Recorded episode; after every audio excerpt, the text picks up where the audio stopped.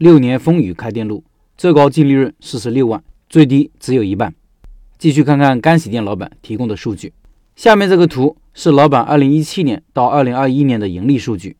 这篇文章的数据和表格比较多，听音频的老板可以到开店笔记的公众号查找对应文章，看这些表格和图片。老板在二零一七年之前就开了一个店，这个店很赚钱，年盈利二十万左右。于是，在二零一七年接连开了两家新店。不过，从数据上看，这两个店都不怎么成功，所以二零一八年的盈利并没有因此增加多少。估计老板那时候还在摸索期。其中一个店在二零二零年关闭，就是表格里的店四；另外一个店，也就是店三，表格里的营业额最低的那个店，营业额占比百分之十左右，贡献也是很小。第一个店很成功，然后开分店。我发现这个时候是大部分老板的一个危险期。危险系数只比开第一个店小一点点。我见过蛮多老板开第一个店很成功，但是开的第一个分店却不怎么样。要开分店，老板一定要记住这一点。二零一九年是老板的高光时刻，净利超过四十六万，并不是店三店四的功劳，而是又多了个新店，营业额并不比最老的店营业额差。我看了一下当年的数据，营业额并没有从低到高的发展，估计是接手了一个现成的店。老板说。他们这行接手现成的店也是个方法，一般是按照一个店的营业额情况和现有设备的新旧程度来估算转让费的多少。因为都是预储值的消费方式，上一任老板留下来没有消费完的顾客，下一任老板继续服务，下一任老板接手第二天就可以继续收钱营业了。装修调整什么的可以放在淡季做。二零年是疫情，所以盈利也下滑了不少，顺便把一个店也关了。好在二一年的情况在好转，盈利又大幅的提升了。下面这个图表是老板三个店的二零二一年的营业额情况走势。这个表格很像我在二零一八年到二零二零年的情况。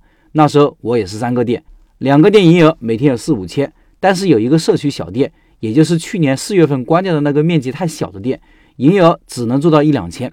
我当时分享数据的时候，还有老板特意问过我，为什么同是我开的店，营业额相差这么大？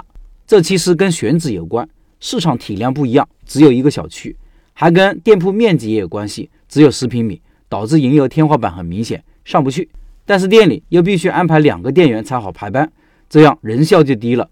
后来还是决定关闭。现在我的三个店又比较平均了。有些东西当舍弃还是要舍弃，去掉效率低的，留住效率高的，总体效率才会越来越高。同时，开三四个店后，老板的能力会进入一个平台期，再往上走需要沉淀。我现在就在这个阶段。我建议老板不要急着扩张开分店，而是先优化，就是多练内功，梳理流程和管理，强化团队能力。即使开新店，也是为了替代不好的店铺。再看一下下面这个表格，每个月的营业额情况。你看淡旺季还是很明显的，夏天的六月、七月、八月就是淡季。我看了一下老板近五年的数据，这几个月基本都是保本或者亏本的状态，尤其是八月份铁定亏本。所以做生意啊，不用太怕淡季。旺季把钱挣了，淡季就多休息一下。当然，如果淡季能想到提高营业额的方法，那店铺的盈利能力和抗风险能力就要强很多。毕竟这三个月员工都还在，货很闲，有经验的老板可以出出主意。还有这一行的痛点或者风险是什么呢？昨天有两位老板提到了，一位老板说：“我表妹就是开干洗店的，顾客送来一件外套，说自己水洗不干净，送来再洗一次，结果衣服下水直接掉色。”最后赔了人家三百块钱，才把事情了了。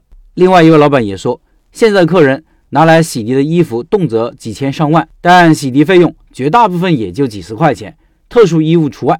而且现在的脑残服装设计师根本不考虑洗涤的问题，只管服装是否博眼球，是否好卖。